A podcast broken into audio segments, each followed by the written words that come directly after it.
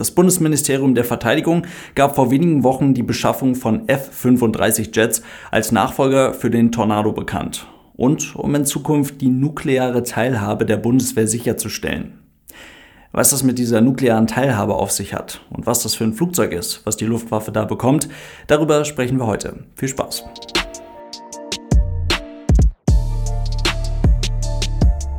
Und damit hallo und ganz herzlich willkommen. Ich hoffe, es geht euch gut. Kampfflugzeuge sind irgendwie ungeil, irgendwie aber auch technisch wahnsinnig faszinierend und extrem beeindruckend. Ist fast ein bisschen vergleichbar mit der Autoindustrie. Die Features, die irgendwann das erste Mal in der S-Klasse verbaut werden und sehr viele Leute beeindrucken, die finden dann irgendwann über irgendwelche Ecken und Enden ihren Weg auch in günstigere Autos. Das können auf der einen Seite Sicherheitsfeatures sein, die dann irgendwann vorgeschriebener Standard sind. Auf der anderen Seite können das aber auch Komfortfeatures sein oder halt einfach Dinge, die das Autofahren leichter oder effizienter oder besser machen. Und in der Fliegerei ist das mm, so ähnlich. Militärflugzeuge sind technisch wahnsinnig faszinierend und eine neue Generation von Kampfflugzeugen ist zum Beispiel so revolutionär gut mit Technik vollgestopft, dass die Dinger für Jahrzehnte den Himmel beherrschen können. Und die beeindruckende Technologie, die da drin ist, Waffentechnologie ausgenommen, die findet dann in teilweise stark abgespeckter Form irgendwann ihren Weg in die Business Aviation, ist da als Zusatzausstattung irgendwie zusammenstellbar, kaufbar, wie auch immer, braucht man einfach nur wahnsinnig viel Kohle für. Und Passagier- und Frachtflugzeuge, die kriegen dann irgendwann eine ganze Ecke später das ab, was davon übrig bleibt. Und dann halt eben irgendwann eventuell mal vorgeschriebener Standard ist. Als Beispiel das Head-Up-Display in einem Flugzeug. In Kampfflugzeugen ist das seit ungelogen vielen Jahrzehnten absoluter Standard und wahrscheinlich somit das wichtigste Tool in einem solchen Flugzeug. In zivilen Maschinen sind die Dinger seit ein paar weniger Jahrzehnten verfügbar und viele Flugzeuge konnten damit ausgestattet werden, wenn man das entsprechende Geld dafür bezahlt. Mittlerweile in einigen Passagierflugzeugen wie zum Beispiel der Boeing 787 ist ein Head-Up-Display absoluter Standard. In der F-35 sieht das jetzt schon wieder ein bisschen anders aus. Dort nutzt ein ganz besonderer Pilotenhelm diese Technologie in etwas abgewandelter und etwas modernisierter Version und projiziert die Informationen, die ein Pilot oder eine Pilotin der F-35 benötigen kann, nicht mehr auf einen separaten Schirm im Sichtfeld, sondern direkt vor die Augen des Piloten ins Visier. Das kann eine ganze Menge Vorteile mit sich bringen und dafür sorgen, dass der Pilot mehr oder weniger durch das Flugzeug hindurchschauen kann. Allein die Technik, die in diesem besonderen Helm steckt, welcher angepasst auf jeden einzelnen Piloten oder jede einzelne Pilotin der F-35 aktuell etwa 750.000 Dollar pro Stück kosten soll, macht die F-35 einzigartig. Erst einmal vor allem einzigartig teuer. Die F-35 als gewaltiges Projekt der US-Rüstungsindustrie ist mit Anschaffungskosten von mehr als 400 Milliarden US-Dollar für knapp 2500 Jets plus den laut Pentagon aktuell erwarteten Gesamtkosten für Wartung und Betrieb von etwa 1,3 Billionen US-Dollar bis zum voraussichtlichen Betriebsende 2070 das aktuell teuerste Rüstungsprojekt der Welt. Und nee, ich bin nicht mit Englisch Billionen und Deutsch Billionen durcheinander gekommen. Keine Sorge. Dabei ist der einzelne Jet mit Kosten von etwa 80 Millionen US-Dollar gar nicht mal das teuerste Kampfflugzeug der Welt. Nicht mal das. Ähm, zumindest nicht in der am wenigsten komplexen Variante der F-35A, so wie sie dann auch für den Export bestimmt ist und so wie sie dann also auch hier in Deutschland bei der Luftwaffe eingesetzt werden wird. Ein Eurofighter ist da zum Beispiel deutlich teurer, der kostet deutlich über 100 Millionen US-Dollar, zumindest im Export, und ist damit ungefähr so teuer wie ein brandneuer A321 Neo von Airbus. Aber der Betrieb der F-35, der ist übel, nämlich etwa 38.000 Dollar kostet eine Flugstunde mit der F-35 und die US Navy gibt die Gesamtkosten pro Flugzeug pro Jahr mit knapp 10 Millionen Dollar an. Für ein einzelnes Flugzeug. Alles Steuergelder.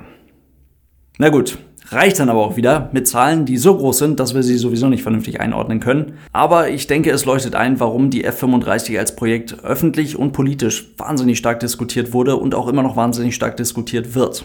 Die F-35 soll in den nächsten Jahren gefühlt jedes einzelne Flugzeug der amerikanischen Luftstreitkräfte in dieser Größenordnung auf einmal ersetzen können, obwohl es weniger komplex sein soll, leichter zu warten, mit deutlich weniger Einzelteilen. Das wird, ist, wie auch immer, eine riesige Investition, die sich aber auch lohnen soll. Langfristig sollen so vor allem Wartungs- und Betriebskosten, aber auch die Anschaffungskosten durch große Abnahmemengen reduziert werden. Eine nicht ganz zu Unrecht von Anfang an umstrittene Idee. Dafür gibt es verschiedene Versionen der F-35 und eine neue, etwas veränderte Herangehensweise, bei der die technische Überlegenheit des Flugzeuges ganz oben vor allen anderen Fähigkeiten steht. Der Jet ging aus dem in den 90er Jahren gestarteten Joint Strike Fighter Programm hervor, was eben genau diese Herangehensweise beschreibt. Die technische Überlegenheit des Flugzeuges als Waffe. Die Tarnkappenfähigkeit der Maschine ist dafür elementar wichtig. Also die Fähigkeit des Flugzeuges, möglichst lange, möglichst wenig Radarwellen zur Signalquelle zu reflektieren und damit für das gegnerische Radar möglichst lange unsichtbar zu bleiben. Gleich vier Unternehmen lieferten damals ein Konzept für ein solches Flugzeug. Lockheed Martin und Boeing durften ihr Konzept dann bauen. Und sicherlich gab es noch andere Gründe. Ganz sicher gab es noch andere Gründe, aber das Ding von Boeing war halt so hässlich, dass Lockheed Martin sich durchsetzen konnte und den neuen Joint Strike Fighter bauen durfte. Es wurde eine ganze Flugzeugfamilie entwickelt und mehrere Länder waren an der Entwicklung des Flugzeuges beteiligt. Das ist für ein Kampfflugzeug durchaus ein besonderer Punkt. Nicht unbedingt was Ungewöhnliches, aber ein besonderer Punkt, denn so haben ja auch mehrere Länder in unterschiedlichem Umfang Zugriff auf das jeweilige Flugzeug und die Maschine wird exportiert. Das ist ja überhaupt erst der Grund dafür, warum Deutschland sich solche Maschinen anschaffen kann. Wie gesagt, ungewöhnlich ist das gar nicht unbedingt. Das gilt genauso auch für zahlreiche andere Kampfflugzeuge aus eigentlich amerikanischer Produktion oder generell Militär Militärflugzeuge aus eigentlich amerikanischer Produktion, die modernsten und aktuellsten Mehrzweck-Kampfflugzeuge und Maschinen mit Tarnkappenfähigkeiten hat das US-Militär jedoch immer für sich behalten. Der Grund dafür liegt mindestens genauso auf der Hand. In dem Moment, wo man solche Technik, hochmoderne Avionik und die neueste Waffentechnologie in die Hände anderer gibt, hat man sie ja nicht mehr für sich allein. Solche Maschinen gehen selbstverständlich nur an enge Verbündete und die Amerikaner selbst entscheiden auch darüber, wie tief der Einblick in die Systeme wirklich gewährt wird. Nichtsdestotrotz hat dann irgendwann, ganz vorsichtig gesagt, ein potenzieller Gegner ziemlich genaues Wissen darüber, was man für Flugzeuge fliegt, weil er sie im Zweifelsfall selber fliegt oder sie eventuell schon bei jemand anderem in Anführungszeichen gesehen hat. Aber das vertragliche und diplomatische Konstrukt ist anscheinend so stark, dass es sich für die Entwicklung der F-35 definitiv lohnte, mit anderen Ländern zusammenzuarbeiten, Kompetenzen zu bündeln und natürlich auch Kosten zu teilen und durch den Export dann auch höhere Bestellzahlen für ein solches Flugzeug zu erzielen. So entstanden dann drei Versionen. Die F-35A, ein konventionell startendes und landendes für die US Air Force und den Export gebautes Flugzeug und die Version, die auch an Deutschland gehen wird die mit Abstand am wenigsten komplexe Variante der F-35, dann die F-35B für besonders kurze Startstrecken und die vertikale Landung, damit für die Marine Corps sowie für die italienische und britische Marine gebaut. Die Düse des Haupttriebwerkes kann sich bei diesem Flugzeug innerhalb von zweieinhalb Sekunden um 95 Grad nach unten drehen und direkt hinter dem Cockpit befindet sich ein Liftfan mit 1,25 Meter Durchmesser von Rolls-Royce und so kann dieses Flugzeug dann die eben genannten Eigenschaften erfüllen. Dazu an den Tragflächenenden dann noch jeweils eine kleine Schubdüse, um das Flugzeug bei der vertikalen Landung stabil in der Luft zu halten. Dann noch die F-35C als dritte Version, die ist gebaut für den Einsatz auf Flugzeugträgern mit etwas größeren, einklappbaren Tragflächen sowie einem verstärkten Fahrwerk. Klingt alles nach ein paar klitzekleinen Modifikationen. Im Grunde sind das halt einfach tatsächlich drei verschiedene Flugzeuge, die dann auch entsprechend unterschiedlich komplex sind, unterschiedlich teuer sind. Also die Version F-35B und F-35C kosten über 110 Millionen Dollar im Vergleich zu den knapp 80 Millionen der F-35A. Also, was will Deutschland denn mit einem solchen Flugzeug?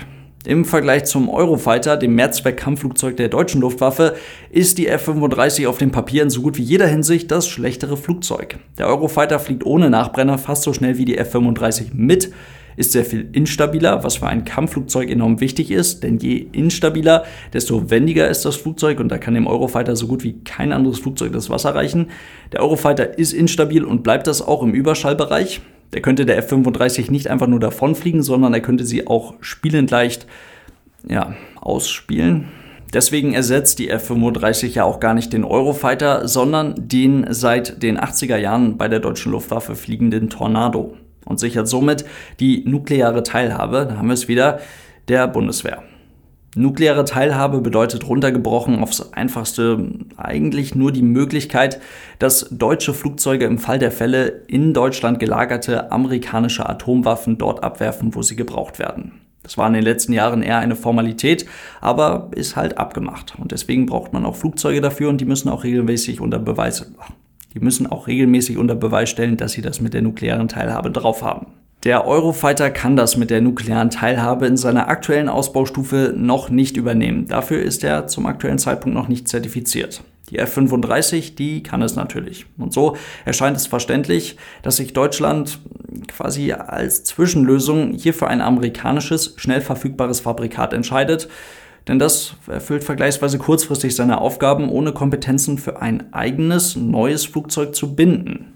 Unter dem Arbeitstitel Future Combat Air System baut, forscht, entwickelt, wie auch immer, Europa bereits seit einiger Zeit ein Mehrzweck-Kampfflugzeug der sechsten Generation.